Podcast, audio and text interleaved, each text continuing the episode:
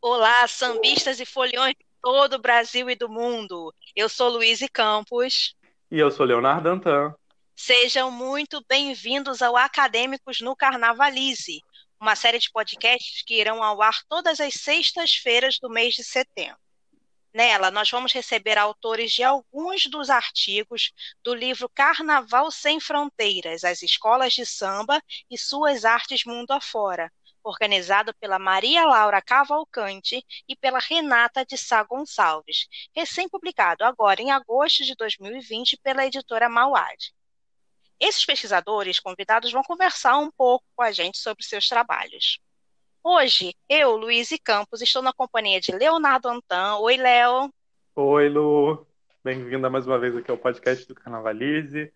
A gente está aí cruzando setembro, trazendo um pouco de, da academia, falando um pouco desses diálogos entre o carnaval e a pesquisa acadêmica, que é um cenário tão importante para a gente pensar o carnaval né, e a gente pensar o carnaval de outras maneiras, de outras fontes, e falar da importância da pesquisa acadêmica também para o universo do carnaval, que de nenhuma maneira é uma coisa distante, é uma coisa que está, enfim, à margem do carnaval oficial, faz parte e é muito importante para o carnaval como um todo. A gente dá espaço para ouvir o que esses acadêmicos, essas pessoas, graduandos, mestrandos, doutorandos, estão pensando sobre a festa isso nos ajuda um pouco a entender os rumos que a festa estão tomando, né, Lu? Sem dúvida nenhuma, Léo. Hoje nós estamos aqui recebendo dois convidados muito especiais. O pesquisador Ricardo José Barbieri, que é doutor pelo Instituto de Filosofia e Ciências Sociais da UFRJ e professor substituto do Departamento de Artes da UERJ. Ele vai falar um pouco do seu artigo Escolas de Samba e Futebol no Rio de Janeiro. E também Ricardo Esses, carnavalesco da Escola de Samba Botafogo Samba Clube. Então vamos começar cumprimentando nossos participantes. Sejam bem-vindos. Bem-vindo, Ricardo José Barbieri. Olá, tudo bem, Luiz? Tudo bem, Leonardo? Tudo bem, Ricardo?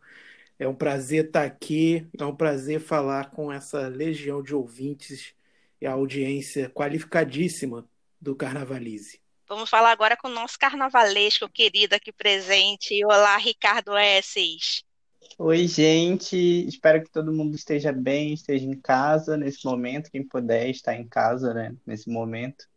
É um prazer falar com vocês, é um prazer participar desse, desse podcast e ter esse momento registrado. Eu acho muito importante para minha carreira e falar de carnaval é sempre maravilhoso. Eu também acho. Bom, antes de começar aqui nosso papo, vamos fazer uma propaganda rapidinho. Léo, fala um pouco do Padrim, campanha de arrecadação para manutenção do Carnavaliz que a gente está promovendo. Vamos ao nosso momento merchan. Se você está ouvindo esse podcast, se você consome os nossos textos e agora também os nossos vídeos no canal no YouTube, você pode ajudar apoiando a gente. O Carnavalize sempre foi um projeto independente, sem fins lucrativos.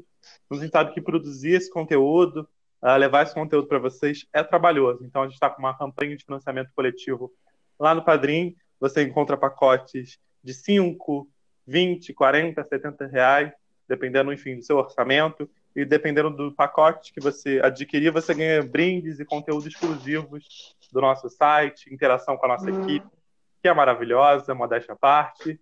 E é só conferir lá no padrim.com que você ajuda a gente a seguir produzindo conteúdo de qualidade, como esse podcast aqui que você está ouvindo. Arrasou, Léo. Vamos lá, vamos começar a conversar. Ricardo, seu artigo faz um panorama né, sobre a relação entre as escolas de samba e o futebol. A gente pode, antes de mais nada, começar fazendo uma contextualização histórica sobre esse tema. Nós temos exemplos de escolas de samba aqui do Rio de Janeiro que surgiram a partir da reunião de grupos ligados a times de futebol, não é isso? Pois é, essa é uma é um panorama que eu tento traçar logo no início do artigo, Luiz, e por, principalmente por uma confusão que que boa parte do, do, dos foliões, dos, das pessoas envolvidas no carnaval e até as pessoas que veem o carnaval de forma mais superficial é, fazem com as escolas de samba que foram fundadas recentemente no Rio de Janeiro, né, na época da, da pesquisa Botafogo Samba Clube Imperadores Rubro-Negros, e escolas de samba oriundas de torcidas organizadas de futebol em São Paulo. Né? Aqui no Rio de Janeiro, a gente já tinha o fenômeno das escolas de samba oriundas de times de futebol. Né? O caso da, da Mocidade Independente, né? É, da União da Ilha, enfim. E outra, série, outra série de, de, de escolas, né? São Clemente, que mantém um departamento de futebol de areia ativo, atuante no, nos campeonatos do Rio de Janeiro. É, e as escolas de samba de São Paulo, oriundas de torcidas organizadas, elas têm um caráter diferente das escolas de samba fundadas recentemente, Botafogo Samba Clube, Imperadores Rubro Negro, agora também tem uma ligada ao Vasco e outra ao Fluminense, né, que usam os dísticos dos clubes, usam os símbolos dos clubes é, para se apresentar perante o público e até angariar torcedores. Né? Há essa diferença na, na, na relação delas com é, outras, outras formas de, de, de se apresentar, de se organizar enquanto escola de samba. Maravilha. E aí você menciona também no artigo, né, que nos anos 2000 muitas escolas de samba começaram a ter torcidas organizadas no molde das torcidas de futebol, né? Mas elas não têm a característica que parece marcar esse tipo de torcida mais ligada ao futebol, que é a rivalidade acirrada, né? Elas são mais celebrações, união de torcedores, né? Exatamente, Leonardo. Agora você vê, em, em Manaus, a gente tem essa rivalidade. Né? As escolas de samba lá, elas têm as torcidas compartimentalizadas por setores de arquibancada. Isso é um caso que, que eu me deparei no doutorado com a torcida da Reino Unido da Liberdade, uma das escolas da Zona Sul de Manaus. É, lá você tem as Gigantes do Morro e o setor G, um setor de arquibancada inteiro destinado a essa torcida, quando eles fazem festa na, na entrada da, da escola, na passagem da escola, né? de forma bem semelhante a esse, a esse fenômeno das torcidas organizadas de escola de samba que nós vimos nascer, florescer no Rio de Janeiro. E até cito um artigo do, do Pimenta e Silva, se não me engano, né? é, chamado Reflexão sobre torcidas organizadas no samba e a espetacularização do carnaval carioca, onde eles traçam essa essas nuances né, das torcidas relacionadas a escolas de samba, como nós temos a Guerreiros da Águia, eu acho talvez o, o exemplar mais bem sucedido né, dentre todas, aí ligada à Portela. Né? Depois a Portela ainda vai ter outras duas torcidas é, ligadas à escola. Eu participei da fundação de, um, de, uma, de uma torcida nesse sentido também, a Lapandilha Clementiana, lá em 2009, 2010, né, ligada a São Clemente, enfim. É, mas você tem esse fenômeno já na década de 80, com o registro da chamada Unilha, né, que era a torcida organizada da Escola de Samba União Ilha Governador. Como você tem nas escolas de samba, no desfile de escola de samba, um, um cenário espetacular, onde é muito difícil você chamar atenção, é, como as torcidas de futebol chamam dentro de um estádio de futebol, né? é um, é um espetáculo, digamos, muito mais energizante do que um jogo de futebol, um desfile de escola de samba, com perdão dos amantes da, da bola. Né? É, você, há uma, uma forma de se manifestar diferente. Né? Não, não chega a ser um, uma, uma, um interesse desse artigo, mas é, é um interesse assim de, de pesquisa pessoal, né? que eu sempre estou lidando, estou lendo e gosto muito, de, e estimulo que as pessoas pesquisem sobre esse tema. E o engraçado, né, Ricardo, é que a pandilha clementiana, ela ela se propõe a fazer uma torcida nos moldes mesmo das torcidas argentinas, né? Com cantar o tempo todo, palavras de ordem e tudo mais, não é? É muito curioso esse fenômeno. Uma das coisas interessantes quando a gente vai pensar nas escolas de samba de futebol do Rio de Janeiro né, é justamente um dos traços que poucas pessoas é, se dão conta, é um dos traços que está ligado a essas torcidas de futebol, que é a heterogeneidade. Você vai para um estádio torcer, cada um tem o seu jeito de torcer, né? cada um tem o seu pertencimento fora daquilo, mas há uma coisa que os une, que é esse amor pelo clube, é o amor pela, pelo, pelo time que você torce, né? E a Pandilha, ela era uma, uma dessa, um desses exemplares, né? Dessa heterogeneidade, dessas diferenças, dessa diversidade no torcer. Você tem o, o fenômeno das barras bravas argentinas influenciando principalmente do ponto de vista estético as, as torcidas brasileiras. Como a gente vê aí o, a, o, o Loucos pelo Botafogo, né? do Botafogo, Guerreiros do Almirante, lá do Vasco, o Bravo 52 do Fluminense, a Nação 12 do Flamengo. Né? E na Pandilha Clementiana a gente tinha é, torcedores dessas, desses grupos, né? E eu, na época, estava também numa torcida aqui da Portuguesa Carioca, aqui na Ilha Governadora, a Brava Raça Lusitana, que eram nos mesmos moldes. Então a gente tinha. É, é como se você quisesse brincar é, em todo, em, tanto no, no, campo de futebol, no estádio de futebol, quanto na, na, na na Intendente, né, de uma forma bem peculiar, né, do seu jeito. E aí, a gente falando de uh, escolas ligadas a time de futebol, o, leit- o ouvinte já deve estar se coçando para a famigerada pergunta, né? É, e a gente vai fazê-la, obviamente, e Ricardo fala disso muito brevemente no artigo, que é a comparação com São Paulo, né? São Paulo tem esse histórico bastante ligado de escolas tradicionalmente uh, ligadas, vindas, né, oriundas de grandes torcidas, a Gavião da Fiel, a Mancha Verde, e ainda mais recentemente agora as ligadas ao São Paulo, que é a Dragões da Real, é independente tricolor. É, muito se fala aqui no Rio, quando começaram a surgir né, essas escolas de samba de time de futebol, essa comparação com São Paulo, né, Ricardo? Como é que você vê uh, essas escolas de cada região? São fenômenos bem diferentes, né? Sim, são bem diferentes. A começar por aquele, é, por, aquele por aquilo que eu citei no, logo no início, né, do, da nossa conversa, que é o, o, lá você tem torcidas organizadas, então você tem toda uma forma de se estruturar enquanto instituição que é bem diferente da forma com que você com que se estruturam as escolas de samba aqui no Rio de Janeiro. Essa Botafogo Samba Clube, a Imperadores Rubro-Negros, entre outras.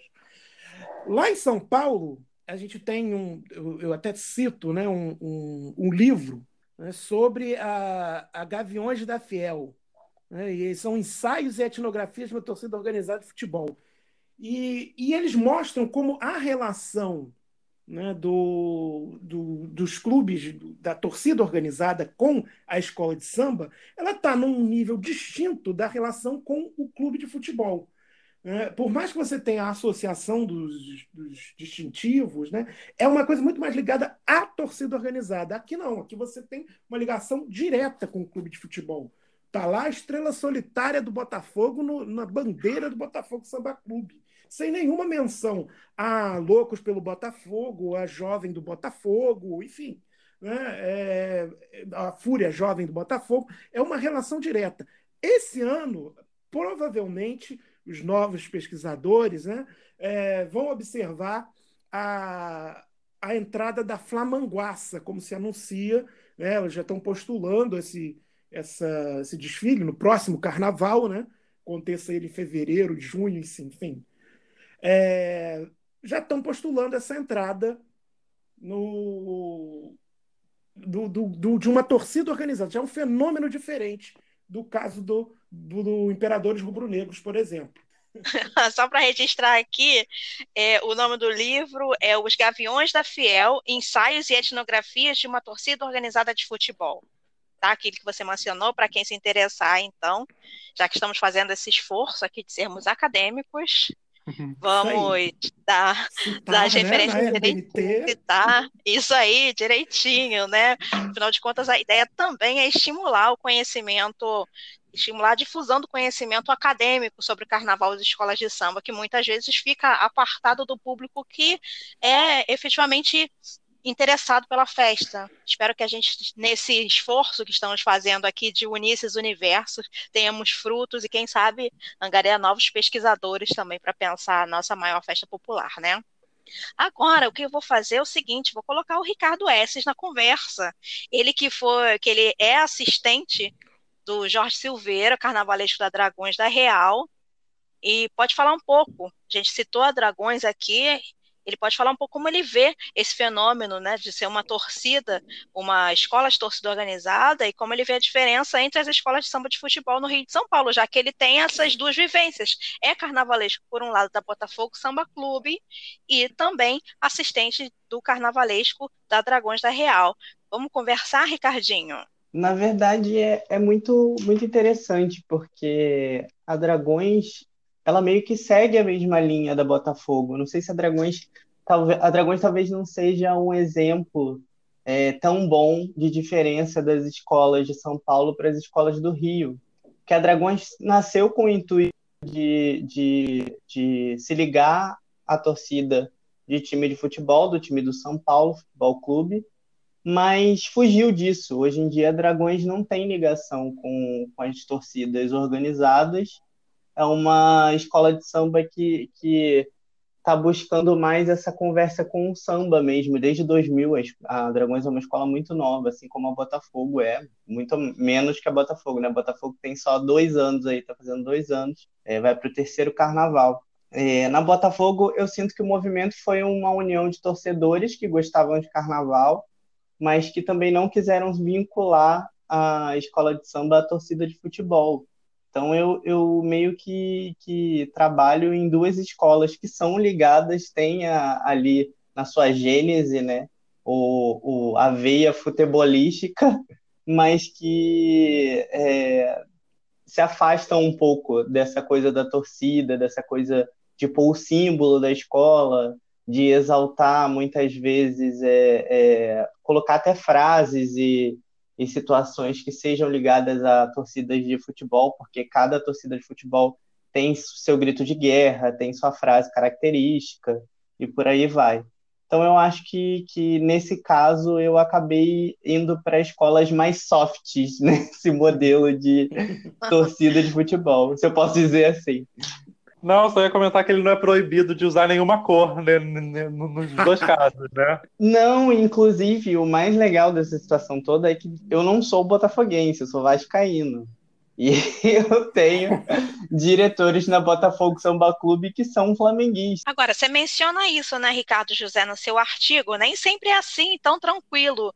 Quando né, um segmento é torcedor de uma de uma de um time e a escola representa outro, você não fala disso na sua pesquisa? Sim, em determinado momento eu cito o caso do, do antecessor, não sei se ainda está na escola, né, do, do Ricardo, que é o Tom Santos, que era carnavalesco da Botafogo Samba Clube naquele carnaval de 2019, e que ele, numa entrevista, eh, se não me engano, não lembro se era para o G1 ou para a TV Brasil, mas eu acho que era G1 ele, ele falava, né? Ele fazia uma série de rodeios para falar, não, mas eu sou flamenguista. Só que isso não é, isso não é problema para a escola, enfim. Aquele constrangimento, né? Na verdade. É, mas, é, mas há um interesse né, do público, a gente vê o interesse da mídia, que reflete o interesse do público em saber justamente o, o pertencimento, né? Para entender o fenômeno. É uma tentativa das pessoas de entender, pô, mas por que tem uma escola do Botafogo? Será que é só para desfilar botafoguense? Né? E quando você vai olhar com proximidade, você vê que não é, não é bem assim, né? Pode desfilar botafoguense, pode desfilar tricolor, né? É, é uma, há uma afinidade que está mais ligada a, traços de sociabilidade. É a pessoa que é amiga do, do diretor X ou a pessoa que, que gosta da porta-bandeira, que pediu para fazer uma, uma roupa, enfim, é, é, é uma série de, de, de formas de pertencer aquilo que ultrapassam a, o pertencimento clubístico. O pertencimento clubístico pode ser um atrativo primeiro, primeiro né? mas não, não, não é, é imposto, não é obrigatório. É muito interessante isso. Imagina, né? O presidente da escola ligando para o Ricardo S. Em primeiro lugar, queria saber se você é Botafogo. Catuíno do Botafogo aí. Catuíno do Botafogo. Sabe, você vestiu sua sabe camisa. que eles não me fizeram Eles não me fizeram essa pergunta até hoje. Eu acho que eles não fizeram a pergunta, inclusive, porque eles estavam com medo da resposta. Maravilhoso. Vamos voltar aqui um pouquinho para o artigo, então, do Ricardo Barbieri. Ricardo, você conta a história, então, no, no seu artigo, das duas escolas de samba que nós temos aqui hoje, né, no Carnaval Carioca, ligadas a times de futebol. Acho que desfilaram em 2019 a Botafogo Samba Clube e a Imperadores Rubro-Negros. Vamos começar com o Flamengo. É, a Imperadores não é a primeira tentativa de se ter uma escola ligada uhum. ao time da Gávea. Não, antes já, já teve. Lá em 1996, né, o, por, por, até uma torcedora ilustre do, do Flamengo, né, a Toninha, que era líder de uma organizada, né, a Flamante, né, que se uniu a diretor de outra organizada, que era o Cláudio Cruz, da Raça Rubro-Negra, né, que é uma das grandes organizadas do Clube de Regatas Flamengo, para fundar a Nação Rubro-Negra. Né? E hoje eu acho que é até nome de projeto de sócio do Flamengo, salvo, salvo engano. Né? Os flamenguistas aí que me corrijam. É, e para isso eles é, é, compraram, né? Tem até essa, esse fenômeno que é polêmico dentro da, do meio das escolas de samba, que é a compra de CNPJ, né? o aluguel de CNPJ. Que, que se trata? Você tem uma escola já formada, desfilando num determinado grupo, que normalmente não é o último, né? E é, você adquire o direito de desfilar no lugar daquela escola. Na época, a nação rubro-negra usou a bandeira e foi lida no mapa de apuração né, com o nome da Mocidade Unida de Vasconcelos, né, que desfilava na penúltima divisão naquele ano de 96. Depois, a, a, a, no ano seguinte, já desfilando como nação rubro-negra, eles, já, eles tiveram alguns problemas né, que são citados no artigo, e enrolaram a bandeira. Né? Terminaram em penúltimo, foram rebaixados para a última divisão e enrolaram a bandeira. Na época ainda tínhamos desfile na Rio Branco. Depois, em 2013, fundaram a Império Rubro-Negro, né? também num CNPJ já existente da Império da Praça Seca, que na época tinha sido um fenômeno, uma escola que veio subindo de divisão até alcançar a terceira e tinha quinta e quarta divisões, eles já estavam na terceira divisão nesse carnaval de 2013, quando foram, quando enrolaram a bandeira também e cederam o direito de desfile para Império Rubro-Negro. Naquele ano, a escola fez o desfile é, com muitos problemas, a bateria veio sem fantasia, chegou em cima da hora, enfim. Depois, agora, até chegar né, nesse ano de 2018, com a fundação dos imperadores rubro-negros. O curioso é que é um nome bem parecido né, com o Império Rubro-Negro, que depois veio a ser também nome de uma torcida organizada. Não sei se tem alguma ligação com a antiga escola de samba, né, mas é uma torcida organizada do Flamengo atual, a Império Rubro-Negro. Agora, teve. O que, que você acompanhou? Né, os, os desfiles das escolas, e o que, que você sentiu com relação a uma, uma das um dos medos, né, uma das polêmicas que envolvem essa questão do, das escolas de samba ligadas a times de futebol é o temor pela violência, né? Quase que né, um, mito. Ah, vai ter violência se tiver se tiver desfile de escola ligada a, a times de futebol, não dá certo e tudo mais. O que você percebeu lá na pista? Então, no desfile do Imperadores Rubro-Negros, houve aconteceu uma uma situação, né, que é quase uma uma anedota né, de, de, pesquisa. E ela também foi registrada né, por um. Eu, eu, acho que no Twitter teve algum usuário que, que filmou essa, essa situação. Também é possível, se você correr atrás, você encontra. No final, da, já na dispersão dos desfiles da Imperadores Rubro-Negros, o carro, o único carro, né, que a escola do Grupo E, desfila com um carro só era bem grande, né, de grande porte. A escola era muito grande, teve uma evolução, digamos assim, apressada, né? Ela correu para que desse tempo de, de, todos os componentes passassem dentro do tempo regulamentar. É, e o último carro estava com problemas para cruzar o pórtico de encerramento. O, o, um grupo de moradores começou a vibrar com a, com a tragédia se avizinhando ali para o desfile da, da Imperadores Rubro-Negros, que foi um desfile muito bom, né? muito bonito também em termos plásticos. E aí, com aquela comoção em torno do passa ou não passa, vai dar tempo ou não vai dar tempo, né? o pessoal ali, torcedor do Vasco e morador da região, com... começou a gritar, né? Uh, Havaiá! o que é uma, uma coisa chocante quando você pensa em desfile de escola de samba, né? Você imagina, você acha que alguém teria é, a audácia de vaiar uma, sei lá, uma coroado de Jacarepaguá, uma, uma vou botar uma escola, uma acadêmicos do Dendê, ninguém ia vaiar. Né? Agora, como se tratava da escola do Flamengo, né? E como todos os, o, o público se referia na expectativa, tanto da, do Botafogo quanto do Flamengo, né? Cadê a escola do Flamengo? Cadê a escola do Botafogo? Enfim. É, como se tratava da escola ligada ao Flamengo, aquele grupo de vascaínos começou a vaiar. E criou-se uma situação inusitada, e até um tema tabu no, no desfile de escola de samba, uma vaia, né? sem motivo aparente, porque a escola estava muito bem. Nisso, um grupo de torcedores rubro-negros, é, já conhecido também, provavelmente, daquele grupo de moradores, né? É, começou a gritar Mengo, Mengo. É, uma pessoa no carro alegórico que estava com uma, uma faixa flamureta começou a balançar a faixa, como se estivesse recebendo os apupos de uma vitória, um gol, né? vibrando com gol, enfim. É... E aí o pessoal do, dos, dos Vascaínos é, começou a declarar o motivo da vaia, né? E gritar Vasco, né? Vasco, Vasco, Vasco.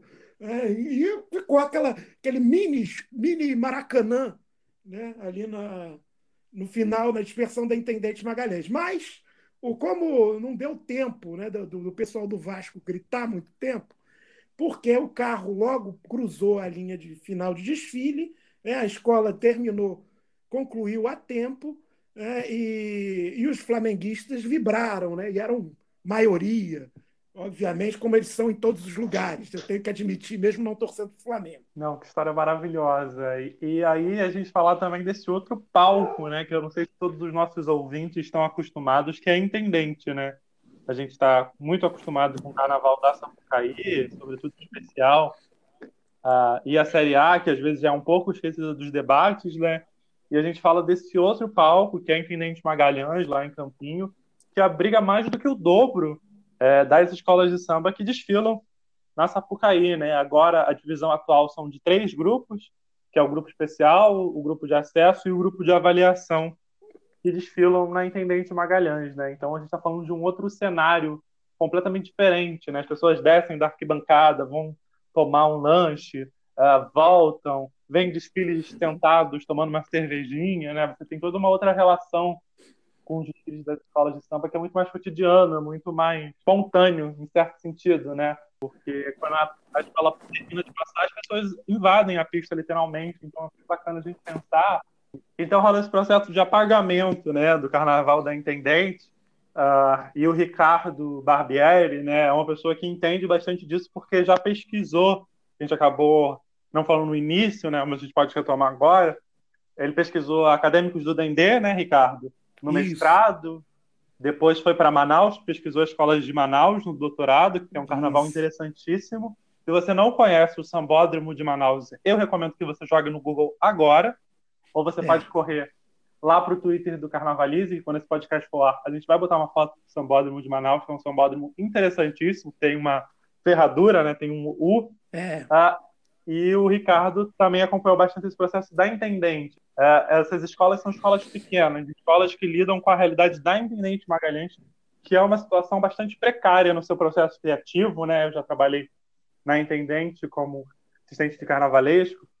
A gente tinha muita dificuldade de colocar carnaval na rua, todas as escolas dividem o mesmo barracão. Como é que você enxerga dentro dessa questão, Ricardo, os, os desfiles da Intendentes né, hoje no Carnaval Carioca? Olha, a, a, eu acho que o grande obstáculo, acho que a, a, pergunta que me move em todas essas pesquisas com escolas na né, Intendente Magalhães é o que essas pessoas acham, o, o, que move essas pessoas, né? O que, o que torna aquele sonho palpável?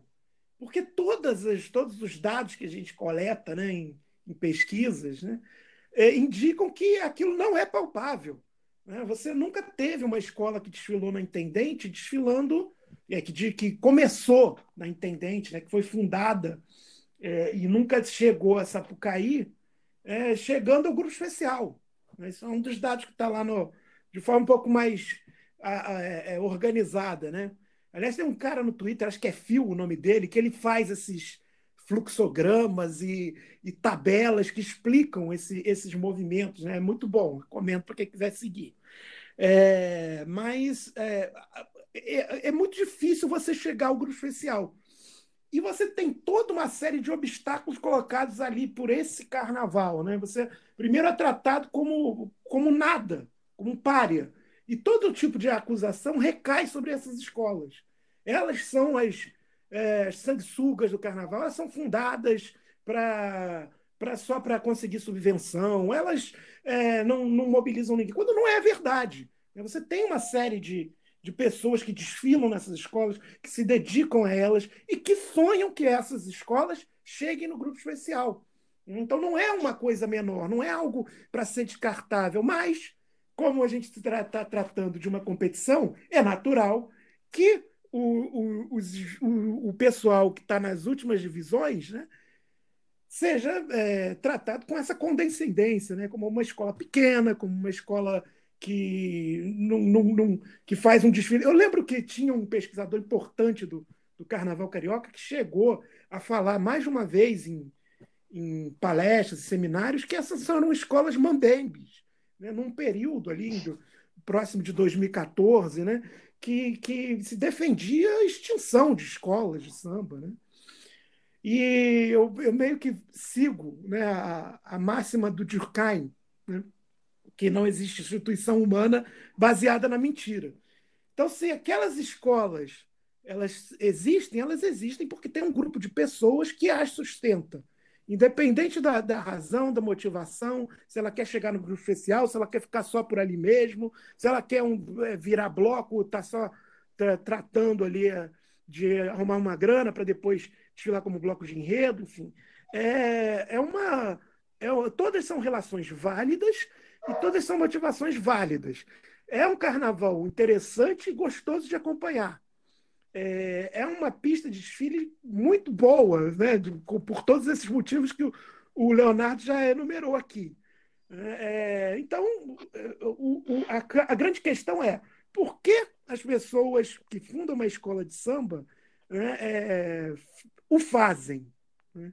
E essa, eu vou te confessar que, mesmo com esse caso das, do Imperadores e da Botafogo Samba Clube, é uma pergunta que eu ainda não consigo responder. Talvez os futuros pesquisadores possam responder ela um pouco melhor do que eu. É a magia, né? A magia desse fenômeno, do fenômeno da arte como um todo, né? Mas ainda mais falar de escola de samba, né? É, o que, que move a gente? O que, que move a gente aqui ah, em setembro discutindo o carnaval sem saber que vai ter, se vai ter ou não carnaval no que vem, mas está aqui é, movido por essa paixão, né?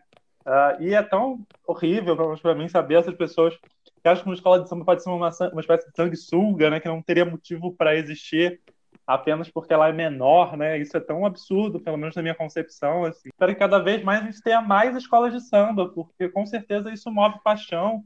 É, e aí você usou termo muito bonito dessa produção, né? Que não envolve mentira, né? Você se dedicar para uma escola de samba mesmo que que pequena, né? Pequena entre aspas, né? O que, que a gente considera uma escola de samba pequeno, né? O objetivo tem que ser sempre ir para Sapucaí. A Sapucaí é o destino final, realmente. Ou elas não podem só existir na intendente, cumprindo uma outra função, né? De cumprir um outro carnaval, de um carnaval que seja menos uh, essas alcunhas que a gente usa às vezes para falar do carnaval da Sapucaí, né? De espetáculo, de uma coisa muito turística.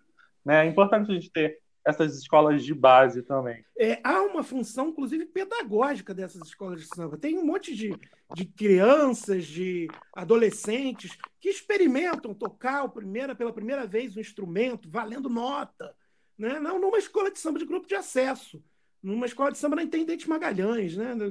Experimenta pela primeira vez é, colocar uma roupa de baiana né?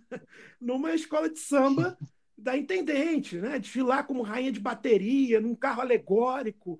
Né? É uma formação de samba, um papel importante em formação de sambistas que caminha ao lado das escolas de samba mirim. Né? Perfeito, perfeito. E você me deu o gancho perfeito também para incluir Ricardo, o outro Ricardo, nosso Ricardo Hessel, na conversa, né? Uhum. Ricardo que foi assistente, é assistente do Jorge Silveira, como a gente já citou, desde que o Jorge trabalhava na Viradora, passou pela São Clemente. Ricardo que fez Carnaval Virtual, que é outro ponto de profissionalização e de formação de, de artistas do carnaval, né?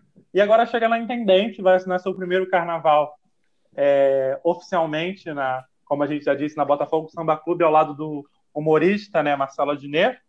Uh, como é que é esse momento, Ricardo, do, sonho, do sonhado primeiro momento que você vai assinar de fato um desfile, que você vai ver a sua obra materializada? Como é que está a sua expectativa para esse carnaval da Botafogo Samba Clube e para o carnaval da Intendente também, né? Que é esse outro espaço, como a gente está falando. Exato. São, na verdade, são várias expectativas, né?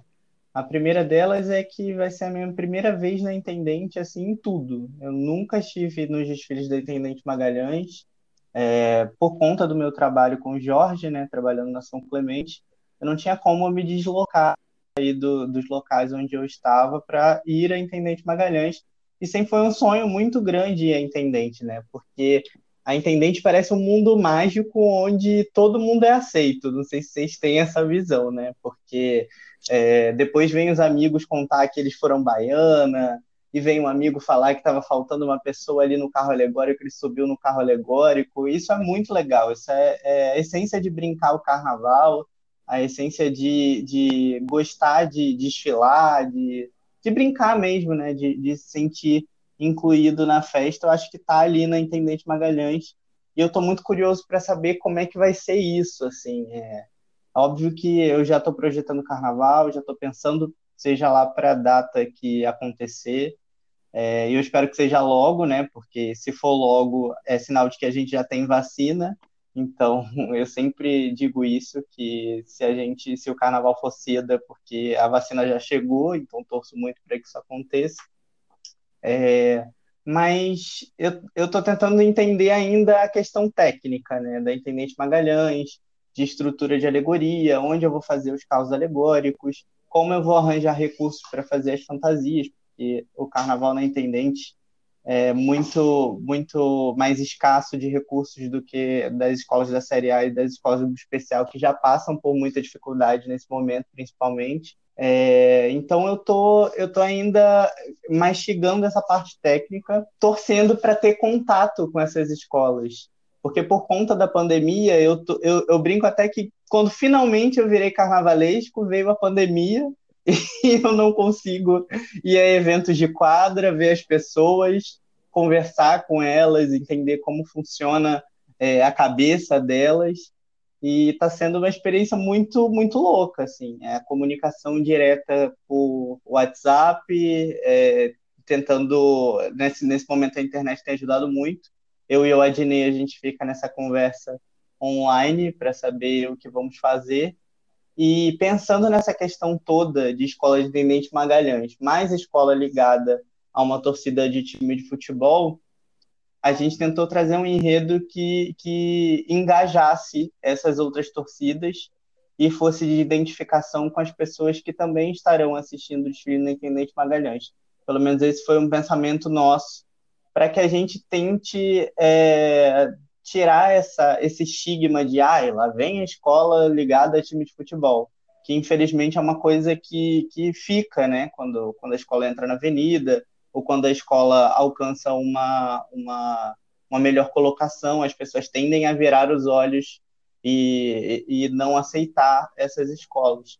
Então, a gente está tentando tornar ela uma escola que, que seja é, importante ali naquele momento, que tenha um enredo importante, que entenda que o papel dela, além do papel social de unir as pessoas ali é, que são apaixonadas pelo Botafogo e por Carnaval, também existe um papel social de, de agradar as pessoas, de, de fazer com que as pessoas vibrem por ela, de trazer novos torcedores. O objetivo nosso esse ano é trazer novos torcedores para Botafogo, torcedores que sejam além do futebol, também ligados ao carnaval. É incrível, Ricardo. É muito legal ouvir você falando assim. E aí você estava falando exatamente do enredo, né? A Botafogo vai para o seu terceiro carnaval e é o terceiro carnaval todos falando de torcedores do Botafogo, né? Em 2019 ela falou do Túlio Maravilha. Uh, em 2020 uma homenagem a Beth Carvalho, né? Que tinha acabado de nos deixar uma grande botafoguense. Uh, e para 2021, ou sabe-se lá quando for o próximo carnaval, vocês vão falar de João Saldanha, né? O enredo, um apaixonado pela verdade, caminhando em tempos de ilusão. Como é que foi a escolha desse enredo? Houve alguma questão em relação a tinha que ser um tema ligado ao Botafogo ou não? É, escolheram o João pela, enfim, toda a história dele fora do carnaval, né? Uma história política muito forte, militante, jornalista, escritor. Como é que foi esse processo de escolha desse enredo uh, junto do Adnei, junto da direção da escola? Foram muitas, foram, eu acho que foram coincidências, assim. É. Quando eu cheguei na escola, o Adnei já estava. Acho, acho interessante eu explicar o contexto, como o Ricardo chegou, né? Porque nessa situação toda, onde como eu fui parar na, na Botafogo. Eu era assistente do Jorge Silveira, trabalhava na São Clemente. Eu e o Adnei já tivemos um contato direto nesse último Carnaval na São Clemente, porque o Adnet foi autor, um dos autores do samba enredo da escola, é, o Conto do Vigário, né? E eu fui coautor do enredo em parceria com o Jorge. E aí eu e o Adnet já tivemos uma relação ali de, de amizade, de conversar, de entender o carnaval. Ele é uma pessoa que sempre procura saber é, aonde ele está pisando, ele é muito curioso, gosta de, de entender as situações. E aí a gente já criou uma amizade passou o carnaval, é, a Botafogo Samba Clube estava à procura de carnavalesco, o Marcelo foi chamado para ser carnavalesco da Botafogo é, e topou na hora, porque ele, ele gosta de se desafiar, né? Ainda perguntaram para ele: você vai ter tempo de fazer? Ele, claro, óbvio que eu vou ter tempo, todo animado, e, e aceitou e trouxe essa ideia do enredo sobre o João Saldanha. Então, a ideia do enredo foi do Marcelo Adnet. E aí, logo em seguida, eu fui procurado pela escola é, e fui indicado pelo Roberto, que é o vice-presidente da São Clemente. Ele viu meu trabalho e entendeu que talvez fosse interessante é, juntar ali o Marcelo e eu, e deu muito certo, porque a gente já tinha uma amizade, já conversava há um tempo, e então deu bastante certo. E a partir daí, quando eu cheguei na Botafogo, já tinha o um enredo escolhido, e aí eles apresentaram para mim: olha, Ricardo, então nosso enredo vai ser o João Saldanha.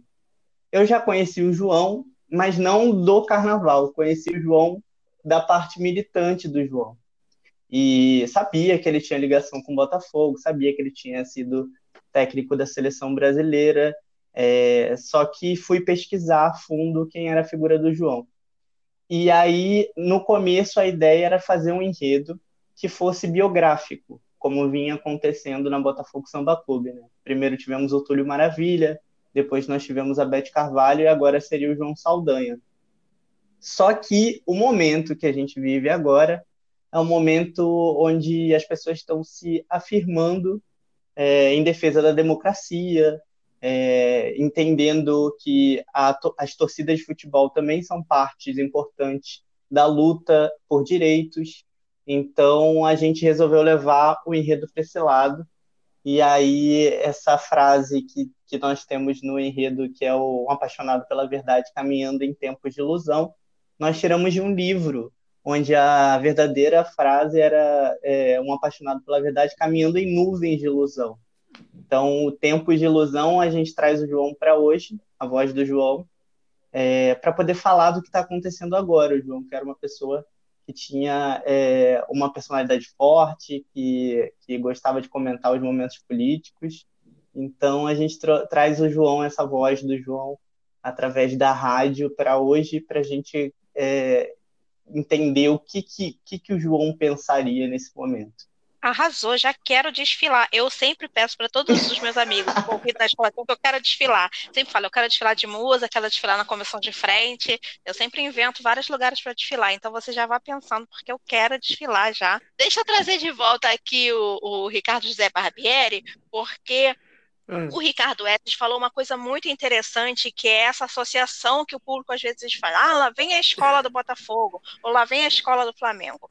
Você acompanhou o desfile da Botafogo Samba Clube desse ano, então conta pra gente como é que foi observar esse fenômeno, fenômeno mas com um olhar de pesquisador, né? Procurando essas chaves para entender o fenômeno de uma forma geral. É, foi o de 2019, que o enredo era o Túlio, até citado Isso, aí, 2019, eu, né? corrigindo. Enfim, é, foi, é, é, interessante porque ocorreu exatamente isso que o, que o Ricardo se, se refere, né? É, o pessoal se pergunta por cadê a escola do Botafogo? né? que é a referência midiática, que, o que está rolando na mídia, né? que todo mundo apresenta. Botafogo Samba Clube, como Imperadores Rubro-Negros, aparecendo em matérias, tiveram um espaço até mais amplo do que normalmente você tem para uma escola do, da Intendente Magalhães, justamente por essa associação com os clubes de futebol. Então você apareceu num programa esportivo em determinado canal de televisão aberta, né? você tinha outros espaços que não só é, o da mídia que normalmente cobre carnaval. Não estou falando nem da mídia carnavalesca, hein? que a mídia carnavalesca cobre carnaval da Intendente com seriedade, acompanha de perto. Mas eu digo da, da grande mídia, né? É, o, no caso do, da Botafogo Samba Clube, você ainda teve um problema que era a chuva. Não sei se vocês lembram, o carnaval de 2019 foi marcado por, por, por, uma, por uma chuva forte que durou acho que uns dois ou três dias, né? É, chegou a alagar Marquês de Sapucaí, enfim. E aí você tinha uma, o público, um momento que o público se afastou, porque quando há a chuva, você não tem um espaço coberto na né? Intendente Magalhães. O que é coberto são as barraquinhas. Então o público procura uma barraquinha ou vai embora para casa. Está ali a, a, um quarteirão, né? alguns passos de distância da sua casa. Então o público estava reduzido. E, e ali a gente tem uma outra ligação com essa possibilidade de conflito, digamos assim, entre o, o, o, futebol, da rivalidade futebolística, que era o carro representando Túlio Maravilha, é, que muitos torcedores fizeram associação com o Ganso, Paulo Henrique Ganso, recém-contratado pelo Fluminense naquele ano. Eu lembro que isso foi até matéria do, do jornal o Lance, né, que é um especializado em cobertura esportiva no Rio de Janeiro, né, no, no, no Carnaval, botou lá.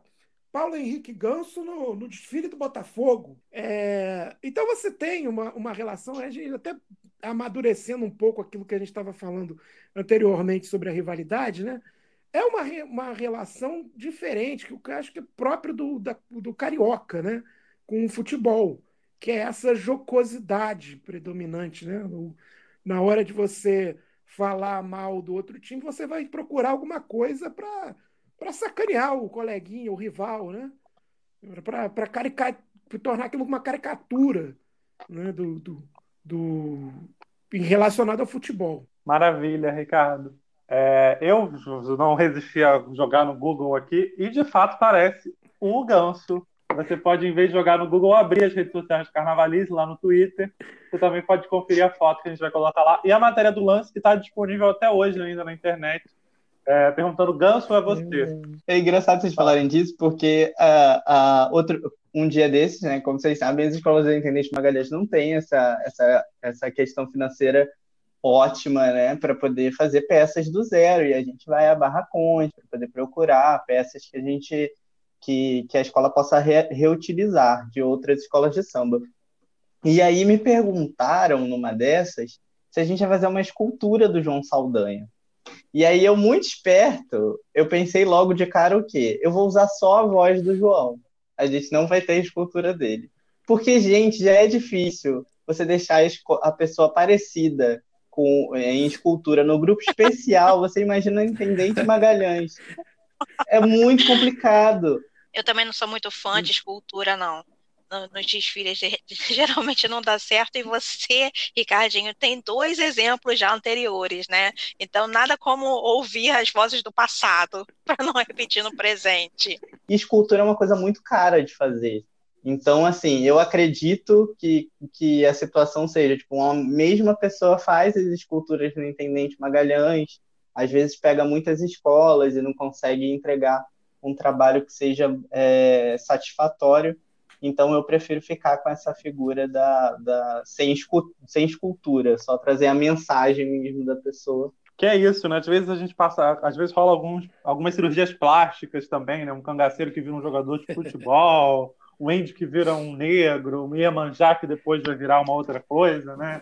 Já que aqui é o, é o lugar para as referências, eu convido quem tiver interessado em saber um pouco mais dessas transformações das esculturas no carnaval, é, consultar a tese lá do Eugênio Araújo para a EBA, em 2008, valorizando a batucada, que ele toma a, as escolas da Intendente Magalhães, justamente por, por esses aspectos plásticos, né, da, da escultura do, do, do cangaceiro que vira o Chaplin no ano seguinte, que depois vira o, em outra escola, já vira um extraterrestre, enfim. É engraçada essa situação porque as escolas, até as escolas do grupo especial estão passando por isso. Você vê que a gente está numa fase complicada assim do carnaval.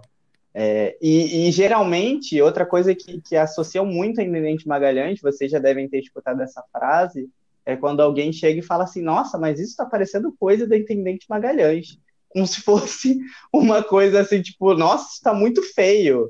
E assim, eu já vi desfiles da Intendente Magalhães, pelo menos acompanhando pelo YouTube, é, assistindo alguns desfiles, e tem desfiles muito bonitos, e tem, tem, tem é, fantasias muito bonitas, e, inclusive algumas mais bonitas do que algumas que a gente vê na Sapucaí, assim, que, que a beleza é muito, muito, muito uma questão assim única, né? Cada um entende, tem o seu conceito do que é a beleza. Mas a gente vê trabalhos artísticos muito bonitos no Intendente Magalhães, de pessoas que realmente não têm o dinheiro para fazer é, as situações e tem que se virar e encontrar um conceito para aquilo que elas estão criando. E, e, isso é incrível. Eu acho que, inclusive, artistas maravilhosos saíram do Intendente Magalhães, né? A gente tem o Léo e, e, o, o Bora e o Haddad agora, no especial, e eles vieram lá da Intendente Magalhães, justamente aprendendo a, é, a reutilizar os materiais e buscar materiais alternativos. Então, eu acho que é uma escola e a gente tem que ressignificar esse termo aí que está parecido com o Intendente Magalhães. Quando alguém falar isso, a gente tem que falar que, nossa, então tem conceito, tem arte, tem, entendeu? Tem tudo de bom, assim. Vamos ressignificar. Perfeito, Ricardo, é isso mesmo, né? O, o desfile da Intendente ele não é um simulacro, uma coisa menor, uma versão menor dos desfiles da Sapucaí, né? Eles são seus próprios desfiles, com a sua própria linguagem, com a sua própria estrutura e com a sua própria visualidade, exatamente. É, a gente vai chegando então no nosso final do nosso papo. Foi incrível conversar aqui com os nossos dois Ricardos. É, Barbieri, obrigado aí, enfim, por toda a sua contextualização, por toda a sua contribuição para o seu artigo. Lá o Carnaval Sem Fronteiras, Escolas de Samba e Suas Artes Mundo Afora. Obrigado pela participação, Ricardinho. Valeu, muito obrigado, Léo. Obrigado, Luiz. Obrigado, Ricardo, meu xará. É, torcendo por você aí nessa nessa empreitada no Botafogo Samba Clube, que dê tudo certo, que você tenha sucesso também lá em São Paulo, enfim, o que você estiver fazendo já ganhou é, um grande fã, né? É, e deixar aqui o, convite para todos já adquirirem o Carnaval Sem Fronteiras e lá no site da Mauad, enfim, outros sites de, de vendas de livros.